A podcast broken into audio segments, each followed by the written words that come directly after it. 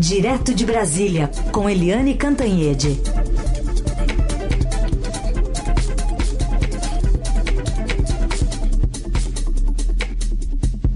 Oi, Eliane, bom dia, tudo bem? Bom dia, Carolina. Bom dia, ouvintes. Tudo bem, né? Preferia sexta-feira, mas. Sexta-feira estava bom, né? Tava bem melhor. Mas temos uma semana pela frente, muito assunto para tratar, né? E dentre eles, um assunto que a gente tratou também na semana passada, foi aquele caos no INSS, uma fila gigantesca desde a reforma da Previdência, muita gente correu para a fila, apesar de o, o tempo né, para sair o, o, o, benefício ser um, até 45 dias, pelo menos uma previsão otimista, está passando dos seis meses. O governo, será que vai conseguir equacionar também esse problema, esse acúmulo de pessoas ali na fila? Olha, Carolina, hoje de manhã, é, o ministro é, Paulo Guedes, ministro da Economia, tem uma reunião com o secretário de Previdência, que é o Rogério Marinho, e eles vão discutir um plano de emergência para essa situação.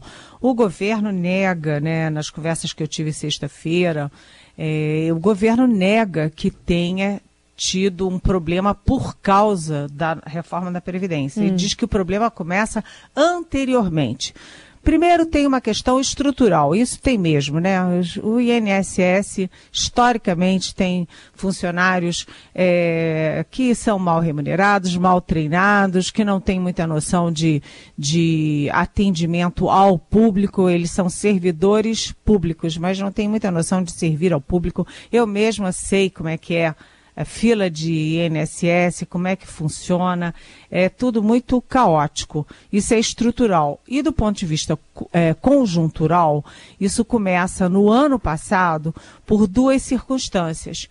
Primeiro, porque é, o governo cria, cria gratificações para os funcionários, né? E tem, tinha uma gratificação que vinha crescendo era assim: quanto mais o tempo passava, mais o percentual de benefício aumentava. Então tinha uma gratificação para quem se aposentasse de 100%. E aí os funcionários, esses 100% eram atingidos em janeiro do ano passado, janeiro de 2019. E aí os funcionários que estavam para se aposentar, obviamente, ficaram esperando é, se aposentar é, em janeiro para pegar os 100% do benefício, da gratificação. E aí teve uma, um aumento, um boom de aposentadorias de funcionários em janeiro do ano passado. E, ao mesmo tempo, ao longo de 2019. Em 2019, segundo o, o próprio, a, Secretaria de Previdência, é, em 2019 houve um, um aumento assim brutal de praticamente um quarto do é, quadro de funcionários que existe hoje. Hoje são 23 mil funcionários no INSS e ano passado praticamente um quarto disso se aposentou. Além disso, você então diminuiu o número de funcionários para atender uh, os usuários, atender quem está precisando. E do outro lado, aumentou muito o número de pedidos de aposentadoria. Primeiro, por quê? porque a reforma da Previdência, a iminência da reforma da Previdência fez com que todo mundo que já tinha o direito quisesse se aposentar rapidamente para não perder tempo, para não perder é, valor de benefício. Então, todo mundo com medo quis se aposentar muito rápido. Segundo, o governo criou ainda em 2018 o INSS digital, que facilita muitos pedidos de benefícios. Então aumentou muito o número de pedidos e caiu muito o número de funcionários. Isso num ambiente que já era ruim historicamente, culturalmente, estruturalmente. Ou seja, o que você vê o tempo inteiro nas televisões, rádios, etc., jornais, revistas, são idosos, horas e horas na fila, há meses esperando para se aposentar, para ter o direito à pensão do seu ente é, querido que faleceu. Você vê aquelas mães amamentando filhos de três meses e três meses sem receber, sem conseguir receber o auxílio maternidade, pessoas que se acidentaram aposentaram, ou que fizeram cirurgias, ou ficaram doentes e que não conseguem receber o seu auxílio-doença. É um quadro dramático, Carolina, dramático. Então você mostra ali o quê? Você mostra, primeiro, que o governo é, não teve ação para corrigir os erros antigos, tradicionais, estruturais. E segundo, muito menos se planejou para resolver um problema conjuntural do aumento de pedidos de aposentadoria com redução do número de funcionários. Caos. Vamos ver o que que Rogério Marinho e Paulo Guedes anunciam hoje para melhorar esse caos, não é? É isso, vamos aguardar para ver o que vai sair dessa reunião.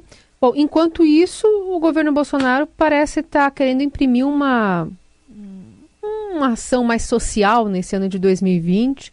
Tem agora a, a intenção de reformular o Bolsa Família, né, incluindo o aumento de benefícios, bônus a famílias.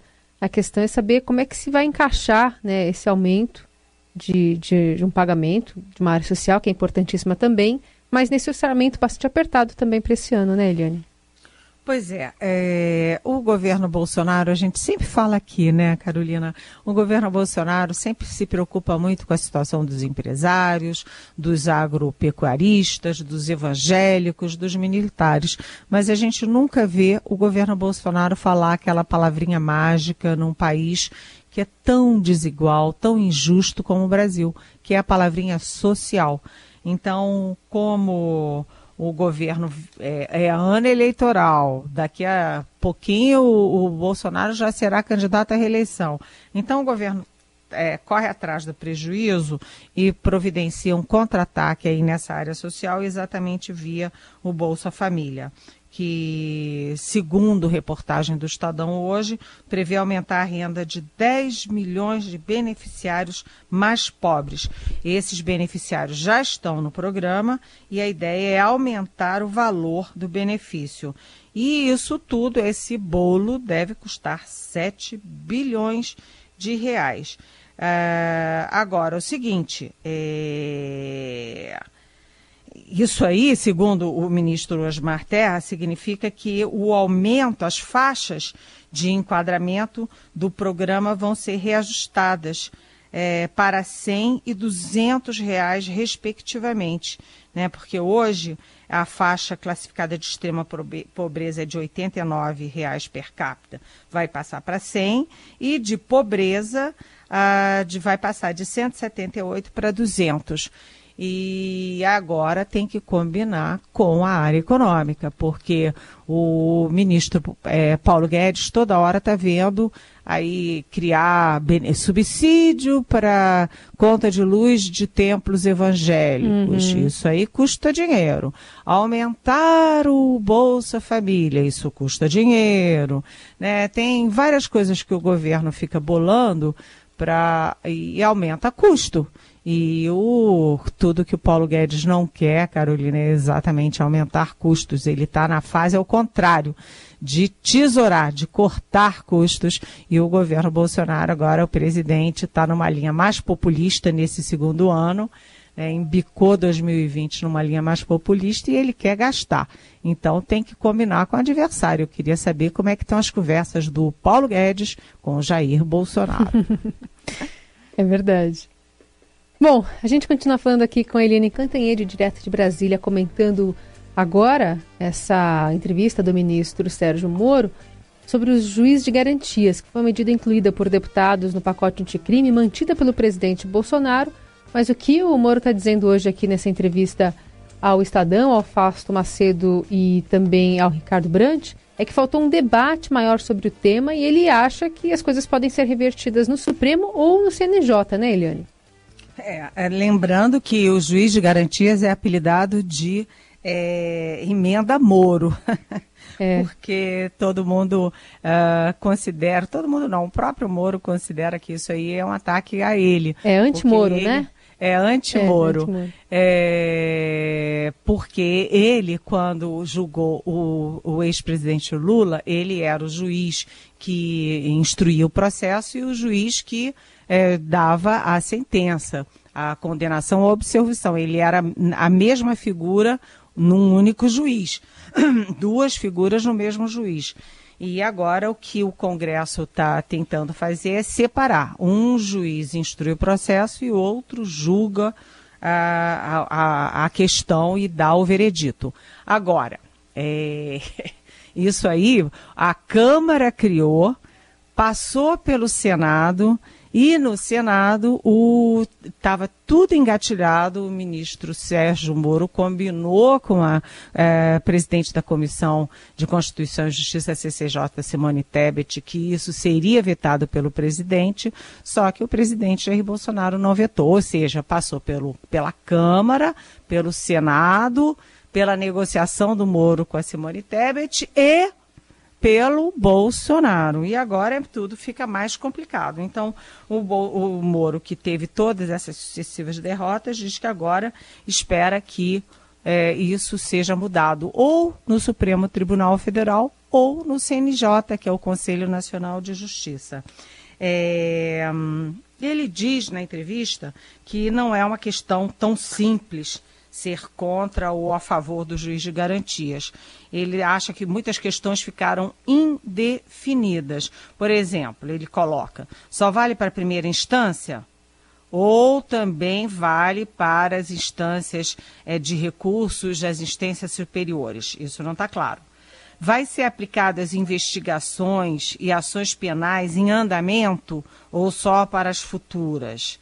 Né? É, ele acha que a falta de uma solução legislativa bem expressa, clara dessas questões é indicativo de que faltou debate na Câmara, né? apesar dele ter, ter ido lá, ter, ter feito toda a negociação, ter feito toda a explicação, ele acha que é, que ficou faltando debate e que foi feito às pressas.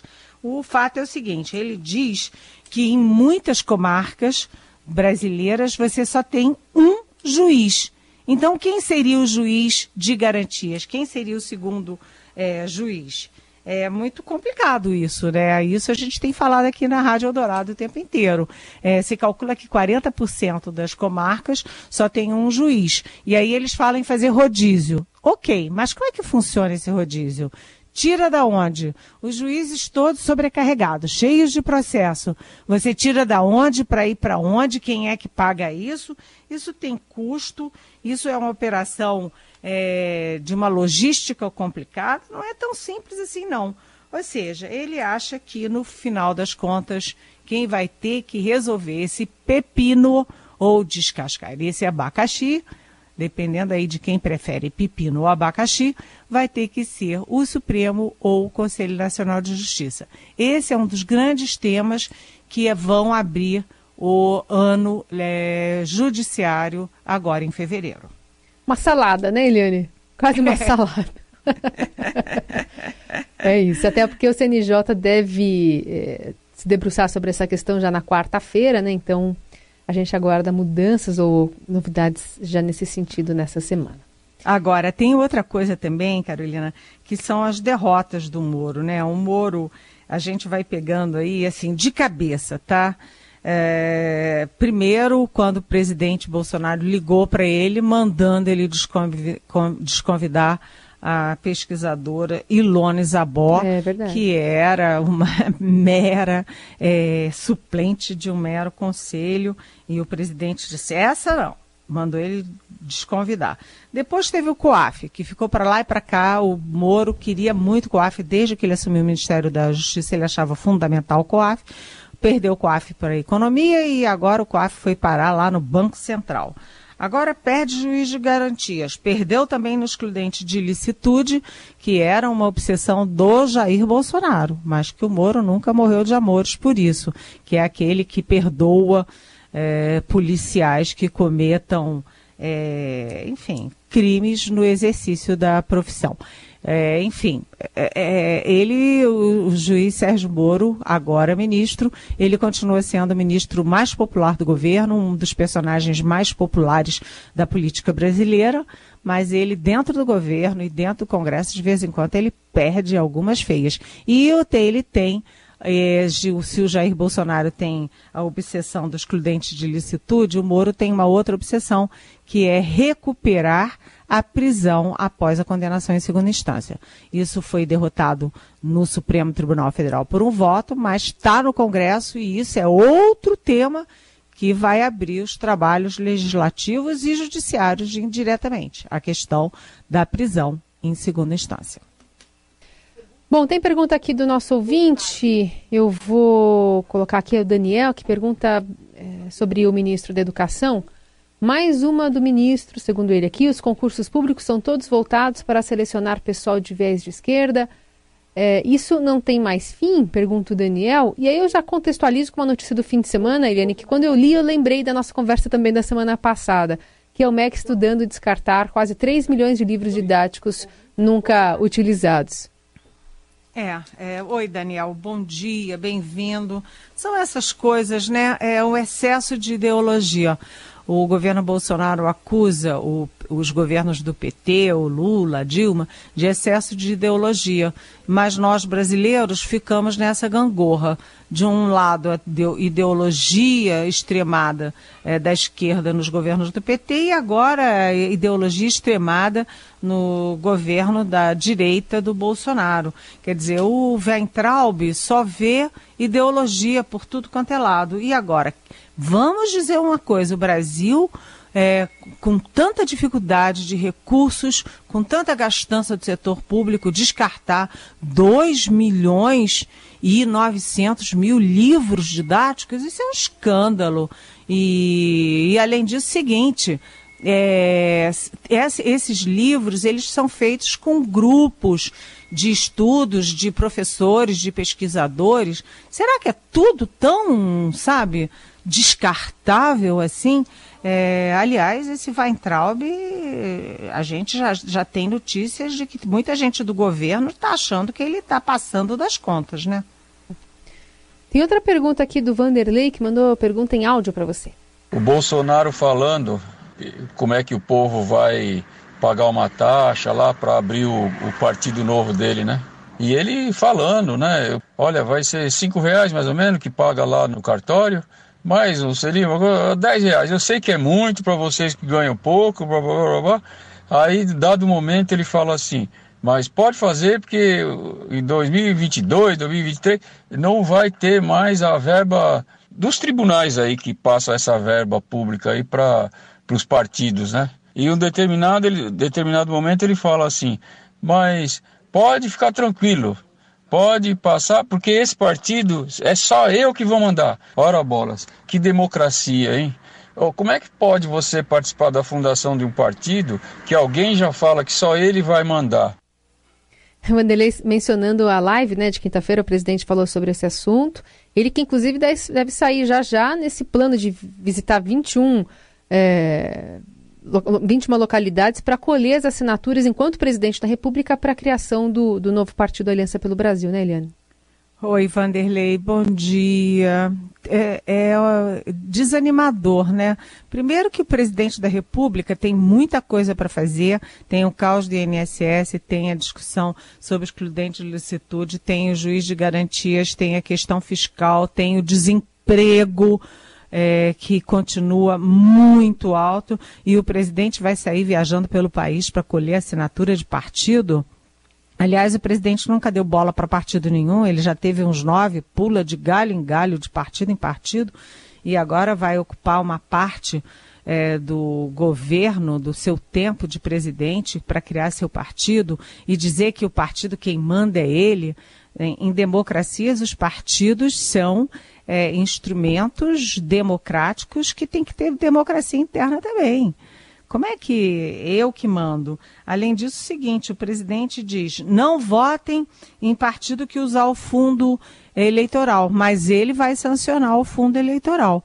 Então, não votem em quem usar o fundo e não votem em quem é, sancionar o fundo. É uma confusão isso, porque, na verdade, o, o, o Supremo acabou com financiamento privado de campanhas, tem que ter algum tipo de financiamento. Veio o financiamento público e o primeiro a criticar é o presidente Bolsonaro, que fica aí criando alternativas para ele ter dinheiro é, para o partido dele.